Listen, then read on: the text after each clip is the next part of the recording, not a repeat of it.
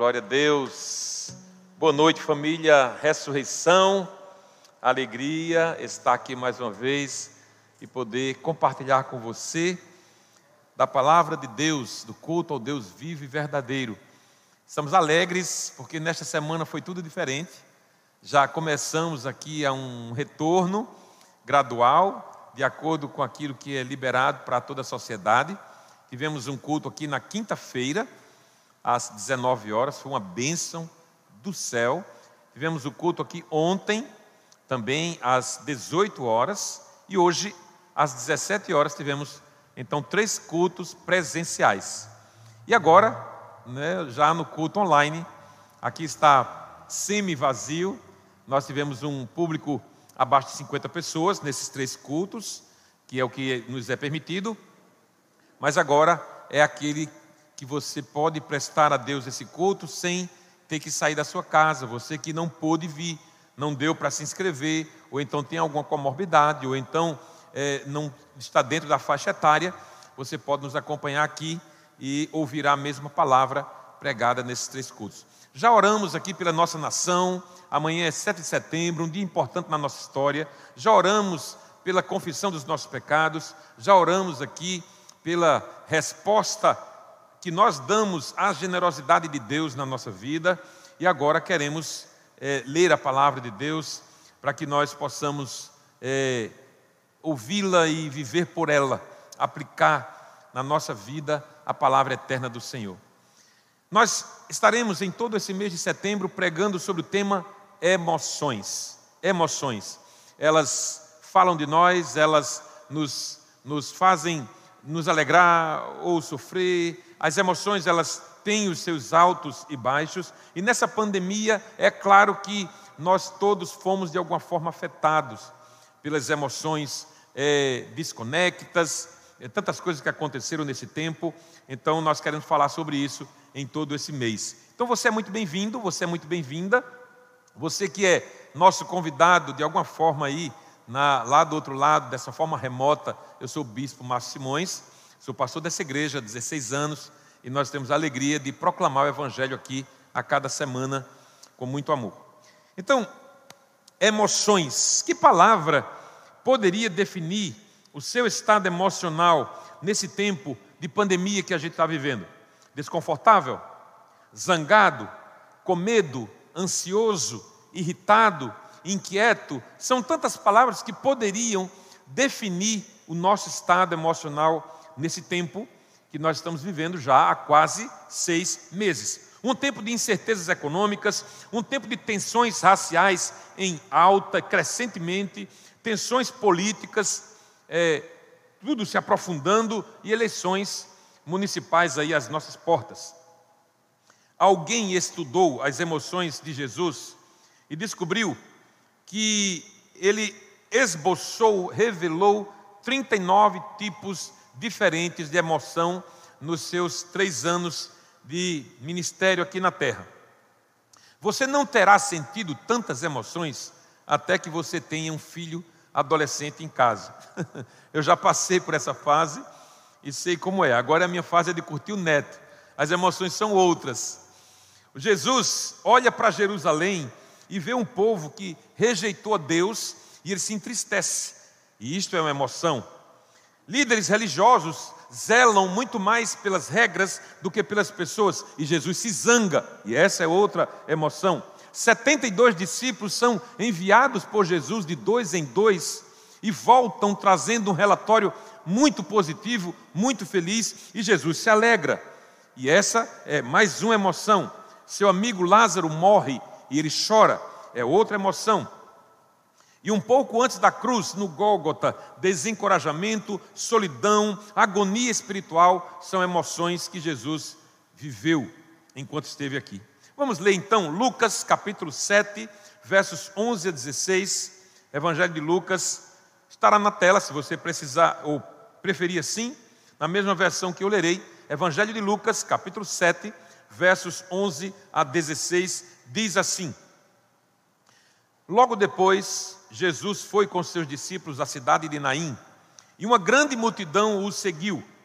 Quando ele se aproximou da porta da cidade, estava saindo o enterro do único filho de uma viúva, e uma grande multidão da cidade o acompanhava. Quando o Senhor a viu, sentiu profunda compaixão por ela. Não chore, disse ele. Então foi ao caixão, tocou nele, e os carregadores pararam. E disse: Jovem, eu lhe digo, levante-se. O jovem que estava morto se levantou e começou a conversar. E depois Jesus o devolveu à sua mãe. Grande temor tomou conta da multidão, que louvava Deus, dizendo: Um profeta poderoso se levantou entre nós. E hoje Deus visitou o seu povo. Esta é a palavra do Senhor e por ela nós damos graças a Deus. Eu quero orar com você ainda, buscando a compreensão no Espírito para esse momento de pregação da Sua palavra. Pai, muito obrigado, Jesus, por esse episódio tão rico, que nos ajuda a entender algumas coisas de como o Senhor lidou com as emoções de pessoas daquele tempo. E entendendo que Tu és o mesmo, também podemos depreender que Tu lidas com as nossas emoções dessa maneira.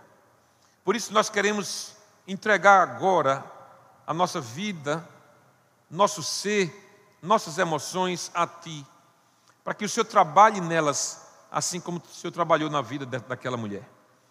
Te pedimos, ó Espírito Santo, que o Senhor venha e nos ajude a entender a Tua palavra, em nome de Jesus. Que as palavras da minha boca e o meditar do meu coração sejam sempre agradáveis na Tua presença Senhor rocha minha redentor meu. Amém. Irmãos, vamos estudar então a primeira emoção de Jesus, bem como a emoção de uma mulher vivendo um dos piores dramas que uma pessoa pode viver. Eu não sei se você concorda comigo, mas eu acredito que não haja nada, nada, isso é uma crença minha, não haja nada, nenhuma dor pode ser comparada à de uma mãe sepultar o próprio filho. Não posso, não posso comparar essa dor com nada mais. É um, é um drama terrível.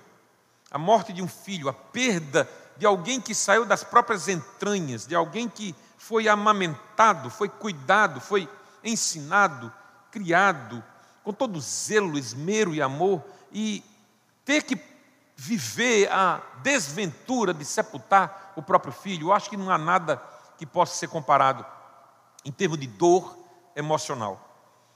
Jesus havia acabado de fazer o sermão do monte. E no sermão do monte, Jesus disse que nós devemos amar uns aos outros, chorar com os que choram, se alegrar com os que se alegram. Tudo isso Jesus havia dito.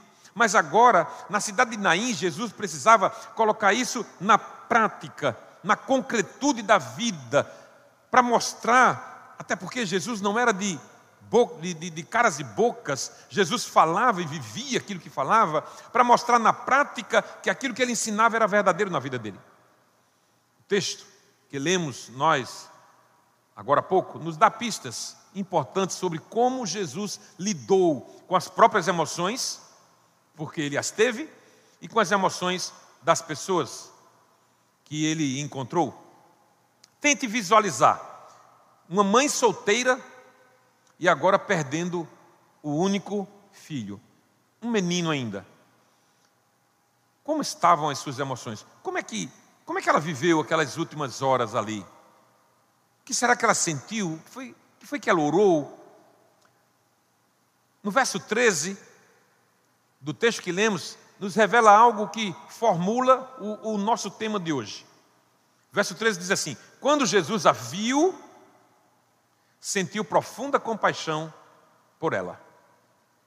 Jesus a viu, não apenas um, um olhar de relance, não apenas a percepção furtiva, mas um, um foco, uma, um direcionamento, uma atenção especial. Quando Jesus a viu, sentiu profunda compaixão por ela. Meu tema é: onde Deus está quando você está ferido? Talvez você tenha pensado nisso, nesse tempo de pandemia. Cadê Deus? Cadê Deus? Por que, que isso não vem e resolve isso? Por que isso não já manda uma vacina e resolve logo tudo isso? E a gente acaba com esse negócio de novo normal e volta à normalidade da vida, como foi até janeiro, fevereiro. Talvez você tenha pensado assim: onde Deus está quando você está ferido? Mais de 40 vezes nos evangelhos nós lemos que Jesus olhou para algum lugar. Mas em algumas ocasiões isso é dito de uma forma especial. Jesus percebeu. Por exemplo, quando Pedro nega Jesus pela terceira vez, a Bíblia diz que Jesus olhou, fitou nos olhos de Pedro. É diferente. Não é apenas um, uma olhadela, mas é uma, é uma observação importante. Os olhos falam, nossas expressões falam por si só.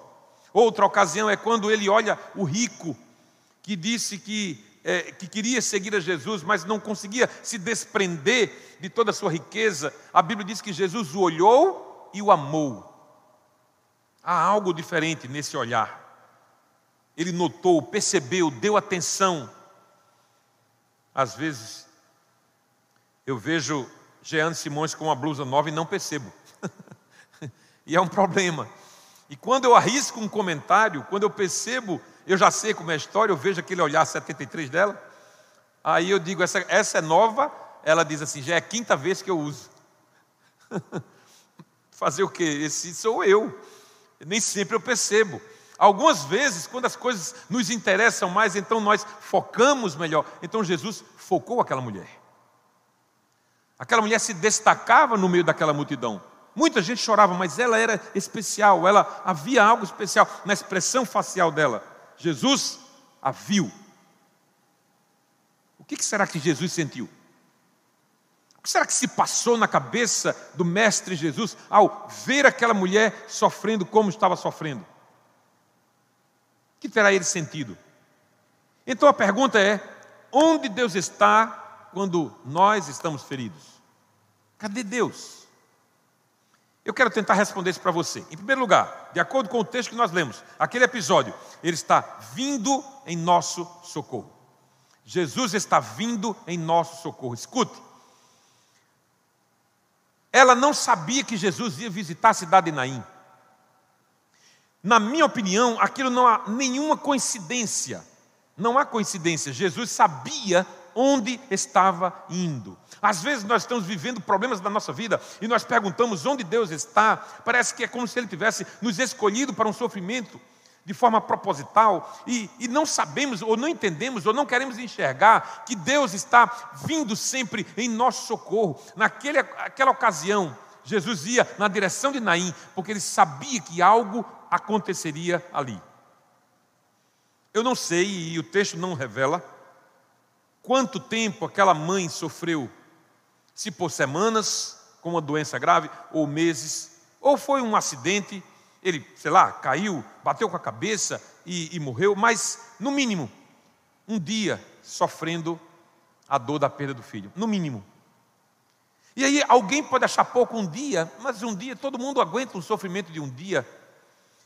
Essa relação de tempo, ela pode ser muito relativa para nós, porque talvez um segundo para você não valha nada.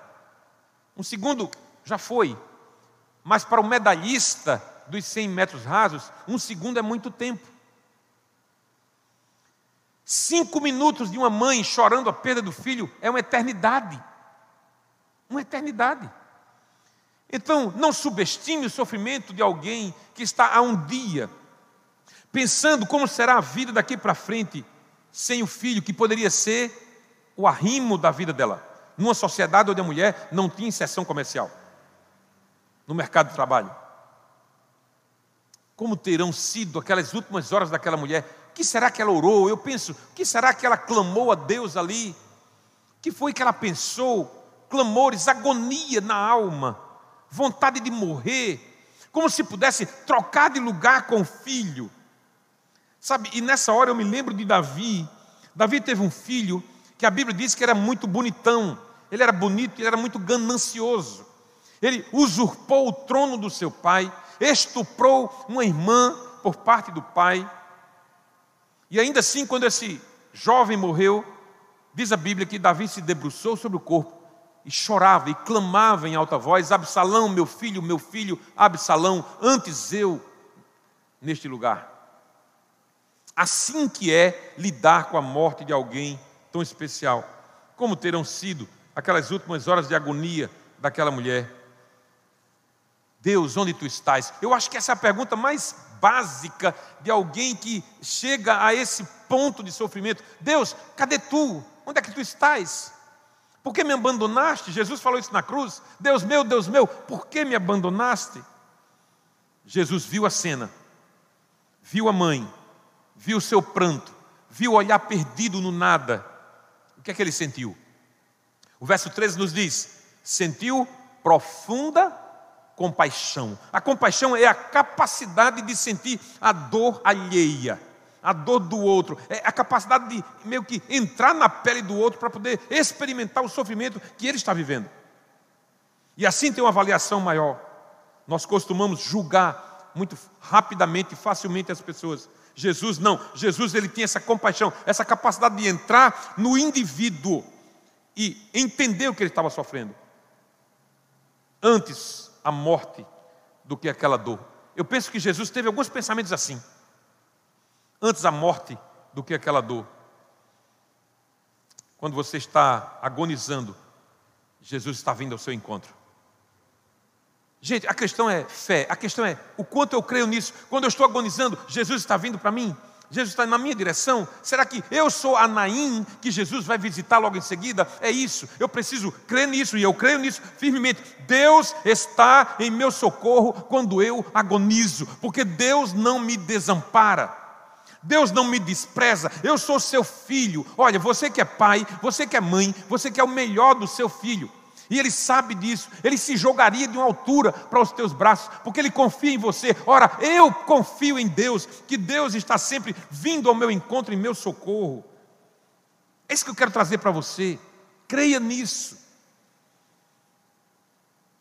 A mesma coisa que ele sentiu por aquela mulher, ele sente também quando você está machucado, quando eu estou machucado, ele sente. Então, onde Deus está quando nós estamos feridos? Vindo em nosso socorro. Que benção saber disso, sabe? Sabe, é, você está vivendo um momento de baixa na tua vida, mas, mas Deus está vindo. Deus está vindo, Ele está chegando, Ele vai trazer a solução, Ele vai me fazer alegre novamente, Ele vai me fazer avançar novamente. Tenha convicção disso. Segundo lugar, onde Deus está quando nós estamos feridos? Ele está indo até a religião não pode ir. Gente, veja, a religião é boa, a religião não é ruim, não é má. O problema é o que fazem com a religião. O problema é achar que a relação com Deus é um conjuntinho de regras. E aí a religião atrapalha e, termina se interpondo em uma relação que deveria ser muito mais pessoal do que é, é, pautada por normas. Não, não, não. Deus nunca quis pautar a nossa relação com Ele com norminhas, com regrinhas, com regimentos internos. Absolutamente. Deus quer um relacionamento. Deus quer que todo dia você dê bom dia a Ele. Deus quer que todos os dias você entregue sua vida a Ele, seu caminho a Ele, seus planos a Ele. É isso que Ele quer. Isso é relacionamento. Isso não é uma regra estabelecida num, num quadro. Não. Jesus viu uma mãe ferida estraçalhada, prestes a ter um colapso nas suas emoções. Ele sente a sua dor, sofre com ela, mas isso não era suficiente. E eu vou lhe explicar por que não era suficiente. Os judeus, os fariseus, que eram judeus zelosos, a palavra fariseu quer dizer isso, eles, eles mantinham a distância do corpo sem vida porque eles tinham 613 leis, normas cerimoniais, que eles não podiam ultrapassar. E uma delas era: não toque no corpo de um defunto, porque você se tornará impuro, cerimonialmente impuro, e você teria que fazer um caminho de volta para o templo para que o sacerdote pudesse declarar você limpo novamente. O que é que ele faz? Ele cruza uma linha. Ele cruza uma linha e ali naquele ponto ele não pode ultrapassar. E o que é que Jesus faz? Jesus passa da linha. Jesus vai além da fronteira. Jesus toca no menino. Foi um espanto. Foi um escândalo. Jesus tocar no menino foi um escândalo. Como assim? Alguém que reivindica ser um rabi, alguém que reivindica ser mestre no povo judeu, toca o morto, não conhece a lei. Não, não. Jesus conhecia muito mais o amor. Não é que ele não conhecesse a letra da lei, porque a Bíblia diz que a letra mata e o Espírito vivifica. Foi isso que Jesus fez. Jesus faz diferente. Jesus diz a ela: não chore, mas não ficou apenas na, no conselho de, de não chorar. Gente, cenas de um velório. Você abraça uma mãe, um pai, alguém que você ama, alguém que você conheceu, ou conhece, ou amigo, e, e você vai no velório de alguém que está sofrendo muito, terrivelmente, com a perda de uma pessoa querida, você abraça aquela pessoa, você não sabe o que dizer. Você simplesmente abraça e oferece o seu ombro, e aquela pessoa desaba, e você sente as lágrimas dela em você, e, você não precisa dizer nada. Jesus chega para aquela mulher e diz: Não chore, não chore. Veja o versículo 14. Ele foi até o caixão, tocou no menino, e os carregadores pararam. E ele disse: Jovem, eu lhe digo, levante-se. Os caixões daquela época não eram como nós, nos nossos, eles não tinham é, madeira na lateral, nas laterais, nem a tampa em cima, era uma tábua. E o corpo do, da, da pessoa era envolto em lençóis e ficava ali, e ele se sepultava daquela forma. Jesus vai até aquele menino sendo carregado por outras pessoas, por homens, e ele toca no corpo. E ele ordena ao corpo jovem: levante-se. Eu fico imaginando a cena. Havia uma linha traçada pela lei que impedia os judeus de atravessarem, os líderes religiosos, e Jesus atravessa e toca no menino. Toda vez que a religião traça uma linha, Jesus a cruza. A religião distorcida, metódica, rígida, estreita, traça linhas para manter as pessoas longe. Pessoas religiosas se, se especializam em regras, e nós as chamamos de legalistas se especializam em aparências, no que você pode mostrar exteriormente. Se essa é uma parte da igreja que você não gosta, da qual você não gosta, saiba, Jesus também não. Aqui na ressurreição, nós não traçamos linhas para manter as pessoas longe, nós cruzamos linhas para trazê-las para perto. É por isso que às vezes as pessoas chegam aqui e se espantam. Um layout diferente, a forma como a gente acolhe, a forma como a gente faz acontecer, porque nós não traçamos linhas para manter pessoas longe. Ah, não, você só entra aqui se você fizer assim, você só entra aqui se você fizer assado. Não, nós não traçamos linhas para manter pessoas longe, nós cruzamos linhas para trazer as pessoas para perto. Porque é assim que Jesus faz. Jesus tocou no corpo inerte do menino, a multidão ficou chocada, os religiosos nem se fala, o menino engasgou, tossiu e começou a falar.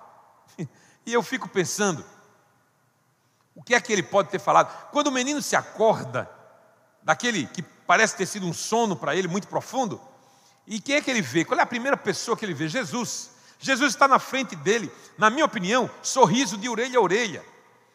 Jesus olhando para o menino e vendo suas expressões, atordoado, sem saber o que estava acontecendo, uma multidão enorme ao seu redor, e Jesus olha para ele sorrindo. E ele pergunta: Quem é você? Eu me chamo Jesus.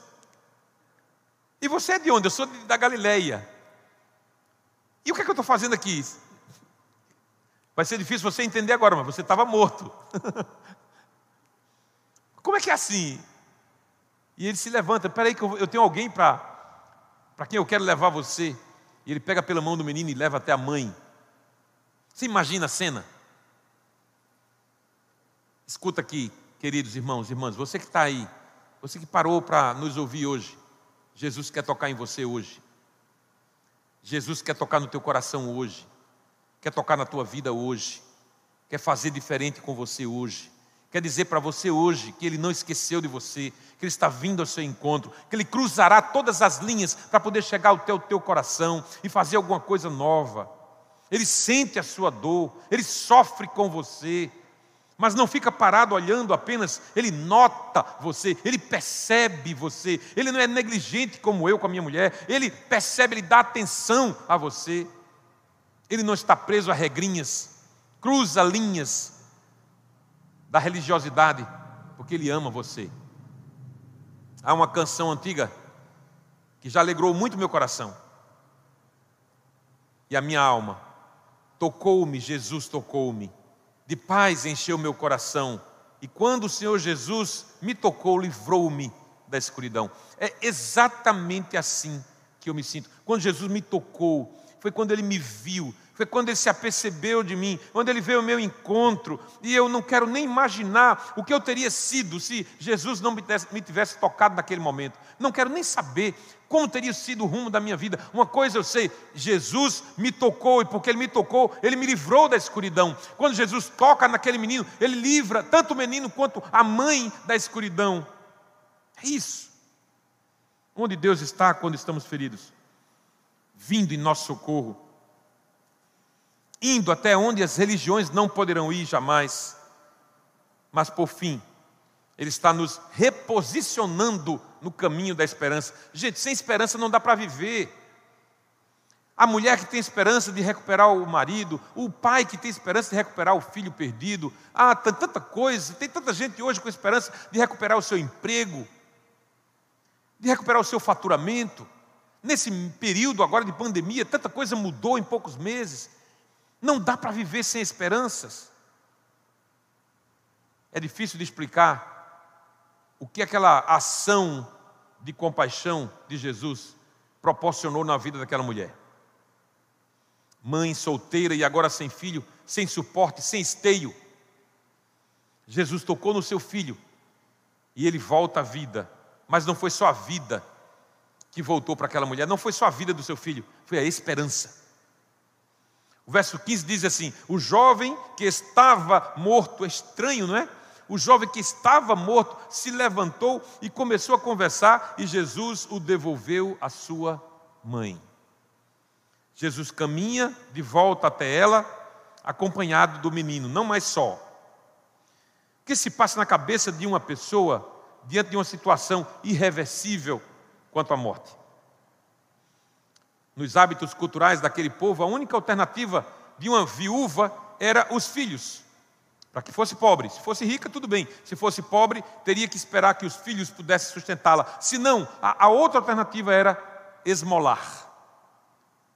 Ser dependente da misericórdia de alguns. Mas de um dia para o outro, até aquilo ela perdera. Até a esperança de o um filho, em crescendo, se tornar alguém que pudesse sustentá-la, ela tinha perdido. Mas algo diferente, inusitado aconteceu. Jesus apareceu no cortejo do seu filho. E devolveu a ela não apenas o seu filho, mas também a esperança. Talvez seja isso que você precisa hoje. Talvez seja a recuperação da esperança na tua vida. Talvez as tuas forças se esvaíram. Talvez. Talvez você não consegue mais dar um passo. Talvez você pense que chegou no limite. Você está no fundo do poço. Jesus está indo ao seu encontro, cruzando todas as linhas, devolvendo a esperança para que você possa entender que Ele é um Deus que opera. E quando Deus opera, ninguém pode impedir. Jesus viu, Jesus se importou. Apenas um toque caminho de esperança reaberto. Eu fico imaginando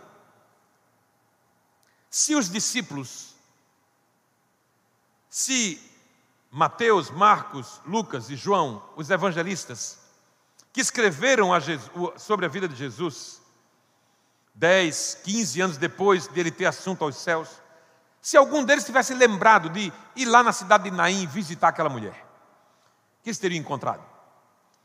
Uma mulher mais madura, um filho adulto, trabalhador, sustentando a sua mãe. Por quê? Porque um dia Jesus cruzou todas as linhas e tocou no corpo do menino inerte. O que será dito de você daqui a alguns anos, ou daqui a alguns meses? Depois que essa pandemia passar, o que terá sido dito de você a seu respeito? De acordo com as emoções que você viveu e se você permitiu ou não que Jesus cruzasse a linha da sua vida, a ideia aqui hoje é essa. Abra todas as linhas para que Jesus entre na sua vida e faça a diferença. Essa é a ideia. E daqui a algum tempo alguém vai dizer: Olha, foi na pandemia que eu encontrei Jesus, que Jesus me tocou e ele livrou-me da escuridão. Sim, porque Jesus não escolhe tempo para tocar, ele toca quando a gente abre o nosso coração para ele. Deixa eu concluir. Como você se sente, em uma palavra, instável, ansioso, deprimido, desesperançado? Clame por Jesus. Lance preocupações sobre Ele, porque Ele cuida de você. Disse o apóstolo Pedro: Ele está vindo ao seu socorro, ou em seu socorro. Ele cruza todas as linhas da religiosidade para chegar até você e a mim. Ele quer te reposicionar na trilha da esperança. A grande questão, sabendo de todas essas verdades, é o quanto você crê. O quanto você recebe isso de forma concreta e diz: Isso vai acontecer comigo e é hoje. O tempo da salvação de Deus não é prorrogado, é para hoje, é para agora. O quanto você crê, essa é a questão. Quanto você está disposto a ver Jesus atravessando todas as, as linhas, seja lá de que for, mas especialmente a linha da religiosidade, para tocar no seu coração. Que assim seja contigo, que assim seja conosco, que nós possamos vencer as baixas emocionais nesse tempo, porque sabemos que Jesus não está alheio ao nosso sofrimento. Em nome de Jesus, eu quero orar contigo ainda. Pai querido, obrigado, Senhor, por tua palavra. Obrigado por esse episódio tão rico e pelo entendimento de que o Senhor continua operando. O Senhor continua cruzando linhas. O Senhor continua vindo ao nosso encontro.